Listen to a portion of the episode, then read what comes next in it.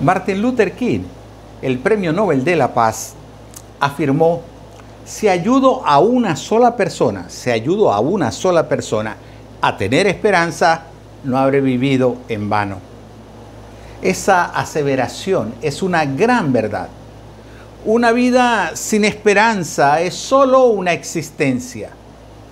Dar esperanza es no haber vivido en vano, aseguró el líder de los derechos civiles estadounidense. En su momento, cuando él expresa esta afirmación, no era fácil dar esperanza a un pueblo que estaba oprimido.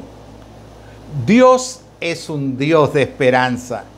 Es un Dios que promete y cumple. Es que toda esperanza dada por Dios es de fiel cumplimiento. Él ha prometido una vida eterna para todo aquel que le busca con un corazón sincero y arrepentido. Hay dos formas de pensamiento sobre la vida.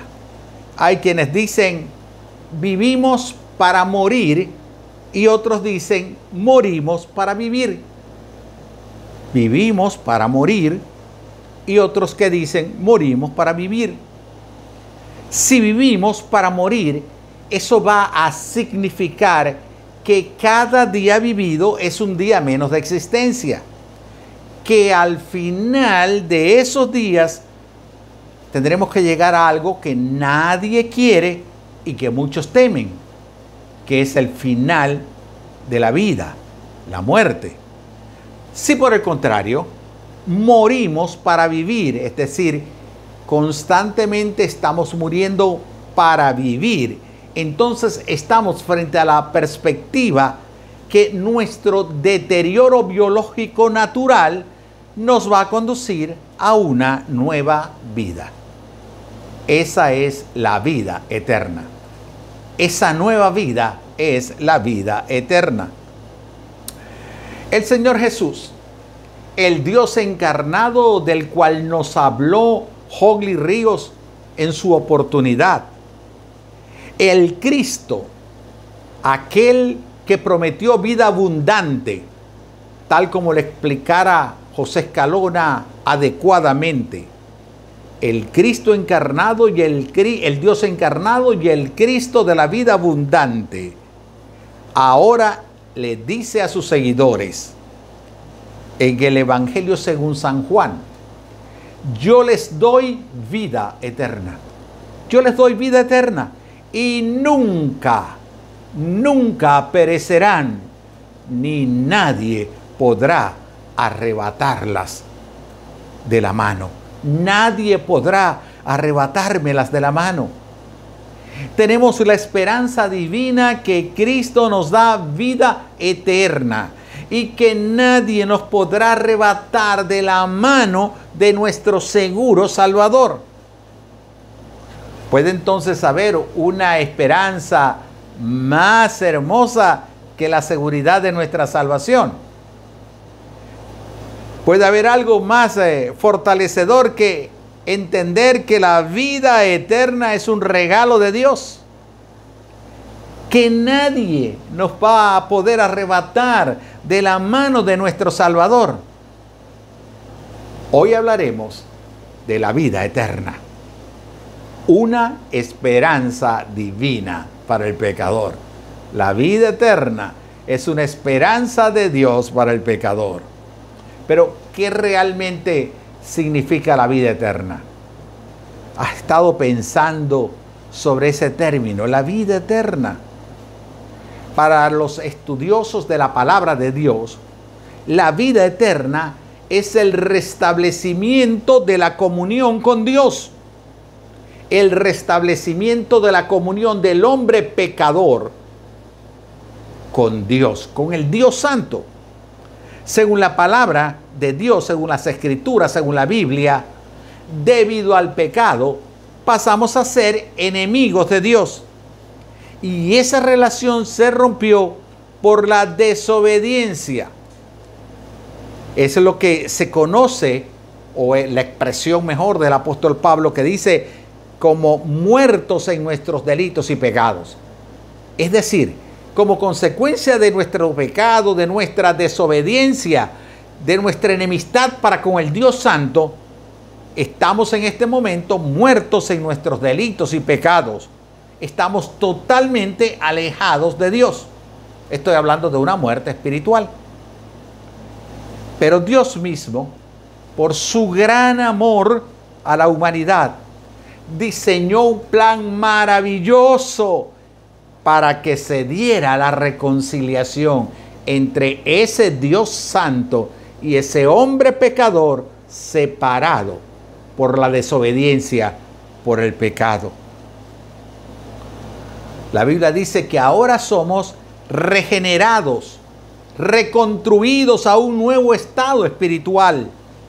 Todo producto del sacrificio de Jesús, quien consintió en clavar en la cruz, en llevar en la cruz, mientras estaba clavado en el madero, el pecado de la humanidad.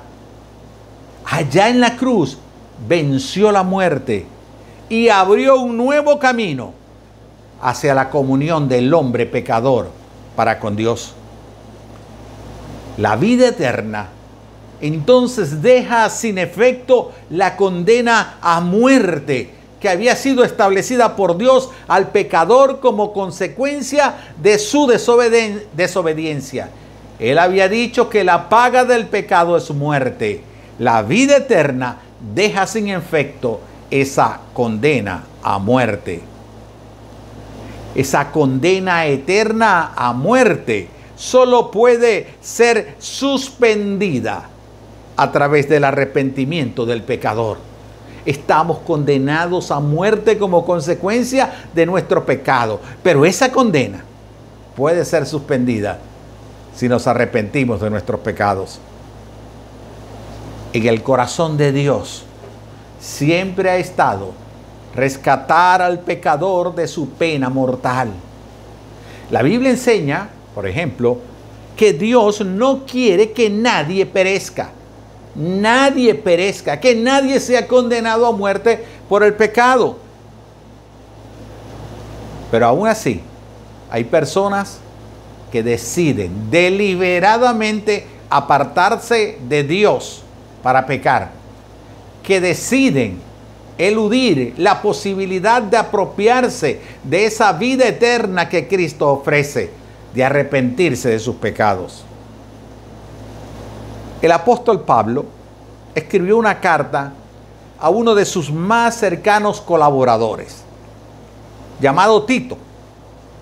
En esa misiva, Pablo le describe el plan de Dios para dar vida eterna al pecador. El plan de Dios para dar vida eterna al pecador. En ese Tito, su carta de Pablo a Tito, capítulo 1, versículos 2 y 3, podemos leer, nuestra esperanza es la vida eterna, le dice Pablo a Tito. Nuestra esperanza es la vida eterna, la cual Dios que no miente, ya había prometido antes de la creación. Ahora, a su debido tiempo, Él ha cumplido esta promesa mediante la predicación que se me ha encomendado por orden de Dios nuestro Salvador. En este pasaje, Pablo le enseña a su colaborador Tito tres verdades importantes sobre la vida eterna que hoy quiero compartir contigo.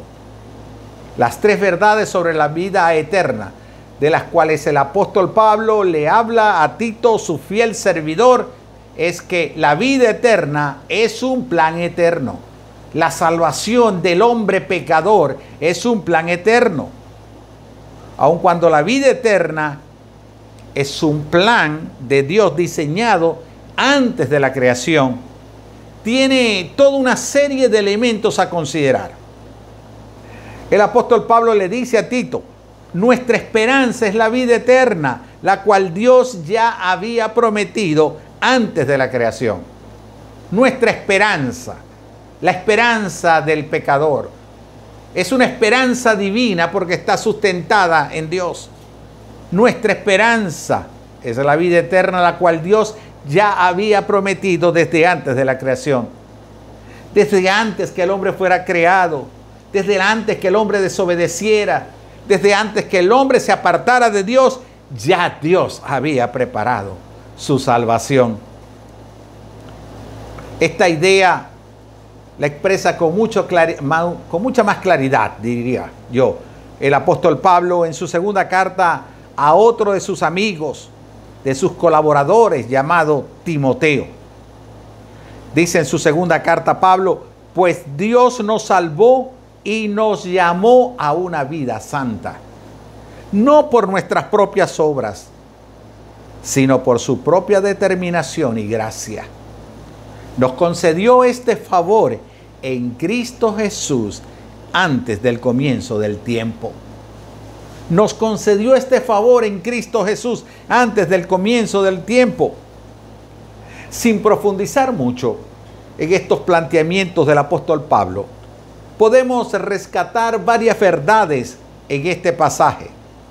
La primera es que la seguridad de la vida eterna no es un permiso para pecar.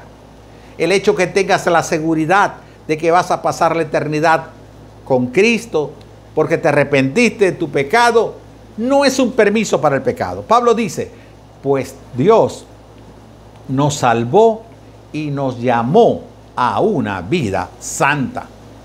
Así que no se equivoque con Dios. Él es amor y Él es justicia a la vez.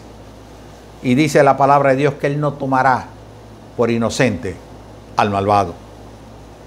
La segunda cosa que dice Pablo a Timoteo es que aún así, Pablo está recalcando que la vida eterna no depende de nuestro accionar. No depende de los méritos obtenidos. El apóstol afirma, no por nuestras propias obras, oye bien, no por nuestras propias obras, sino por su propia determinación y gracia la vida eterna, la podemos apropiarnos, nos podemos apropiar de ella simple y llanamente por la determinación de Dios y por su gracia. Por eso podemos tener la vida eterna. Quisiera parafrasear a Pablo y asegurar que no somos salvos por resistir al pecado, sino que nos comportamos en santidad porque ya somos salvos. Nos apartamos del pecado porque somos salvos. En ese mismo texto, Pablo también quiere darnos una tercera idea, y es que la vida eterna es un favor divino concedido desde la eternidad. Un favor que no comenzó en el siglo XXI, que comenzó ni siquiera en el primer año de la era cristiana. Dice la palabra de Dios, nos concedió este favor en Cristo Jesús antes del comienzo del tiempo. Podemos concluir entonces que la vida eterna es un regalo de Dios, un regalo otorgado al pecador a través del sacrificio de Cristo Jesús en la cruz del Calvario y que el pecador no puede exhibir ningún mérito para ser salvo. Tan solo puede ser agradecido porque en su infinito amor Dios dio a su Hijo en rescate por muchos perdidos. La segunda idea que quiero resaltar de lo que el apóstol Pablo quiere comunicarle a Tito en su carta es que la vida eterna es una promesa fiel. La vida eterna es una promesa fiel.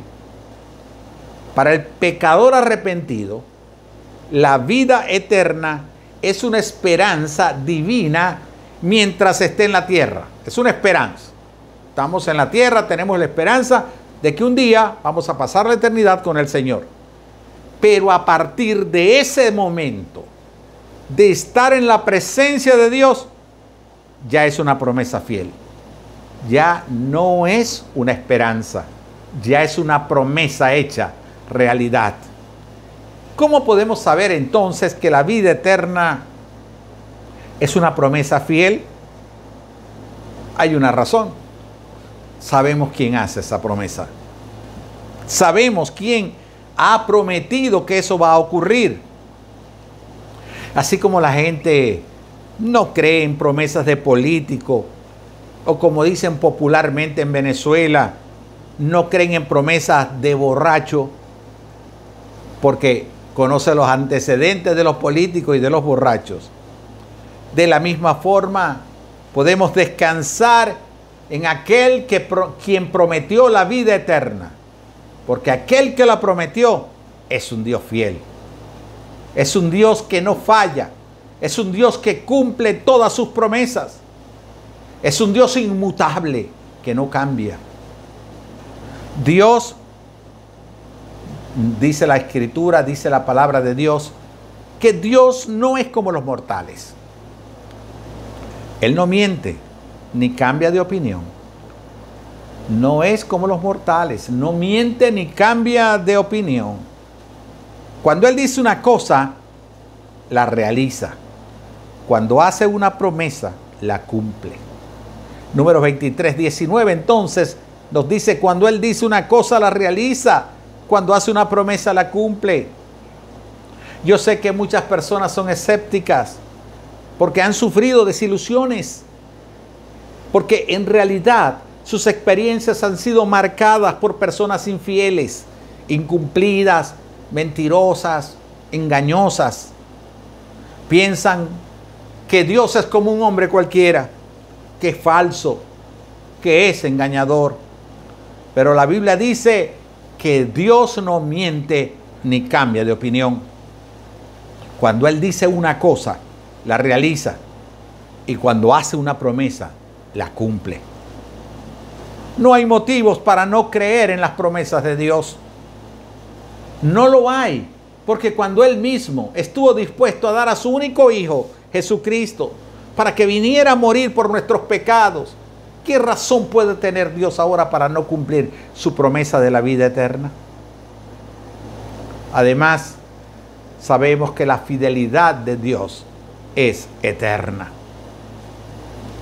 Santiago 1.17 nos dice, todo lo que es bueno, todo lo que es bueno y perfecto es un regalo que desciende a nosotros de parte de Dios nuestro Padre.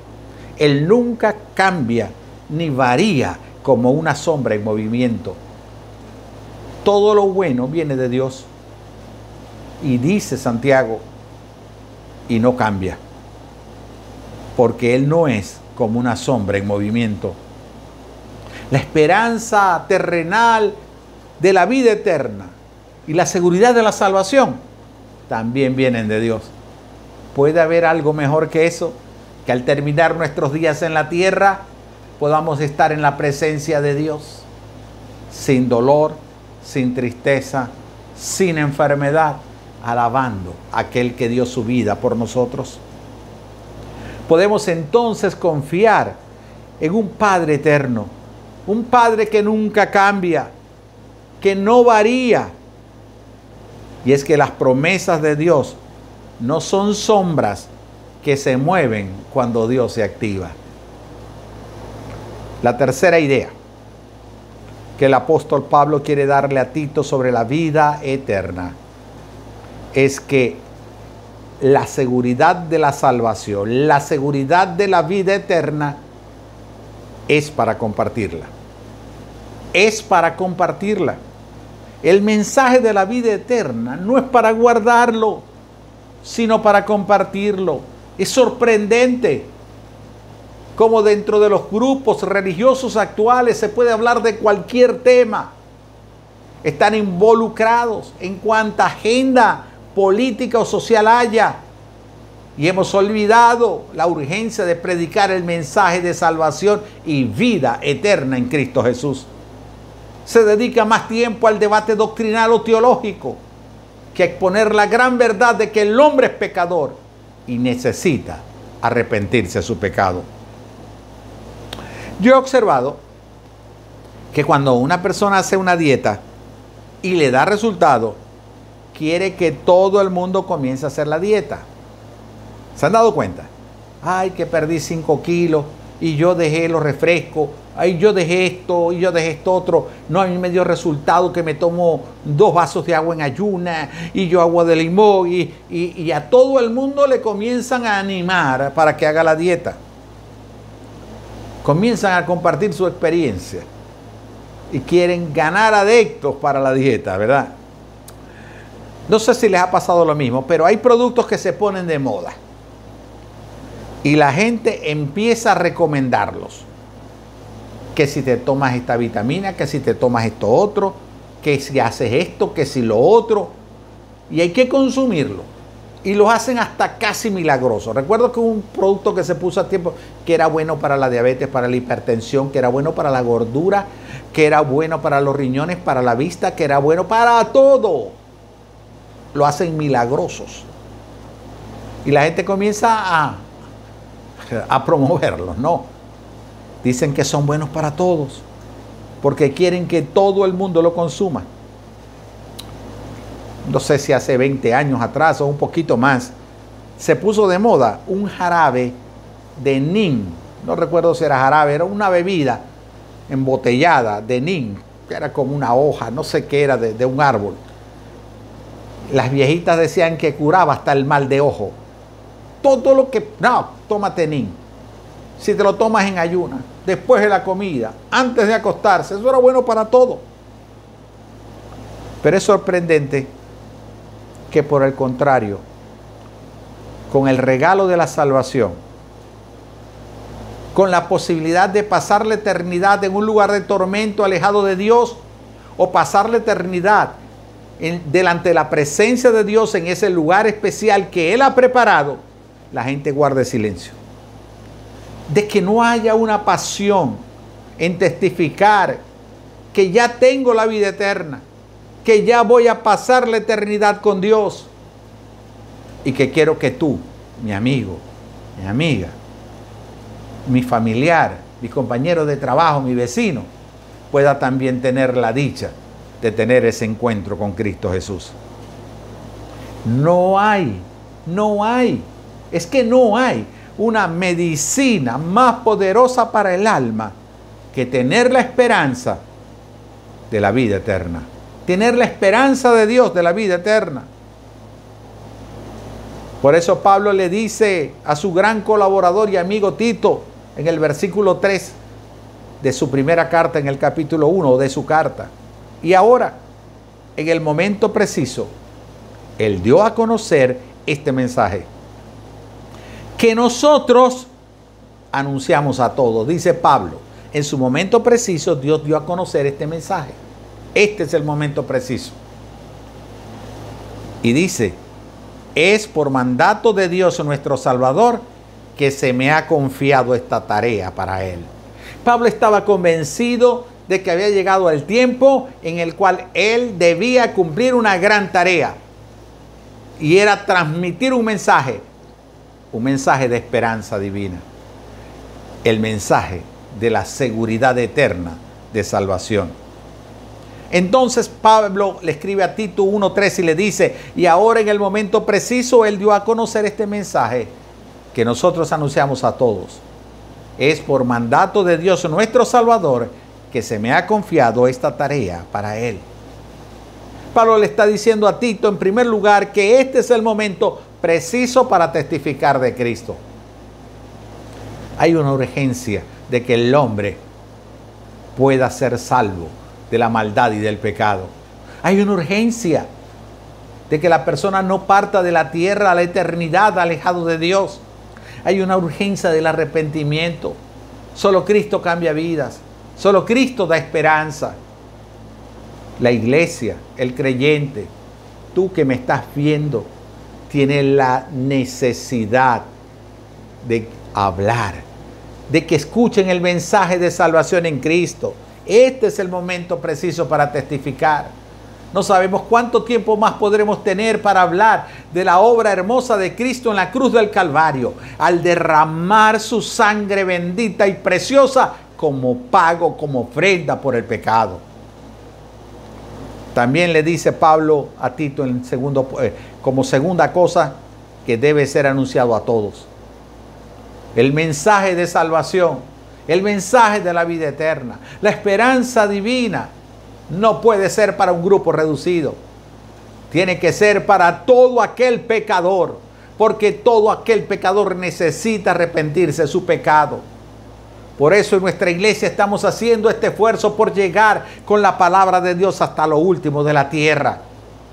Porque es que la salvación y la vida eterna es una necesidad perentoria para los latinoamericanos, para los europeos, los anglosajones, para los asiáticos, los africanos, para todo hombre pecador, sin importar la cultura, el país o el idioma, la raza, el color o sus hábitos. Todos necesitan escuchar el mensaje de salvación. Y la tercera cosa que le dice Pablo a, ti, a Tito es, es un mandato de Dios.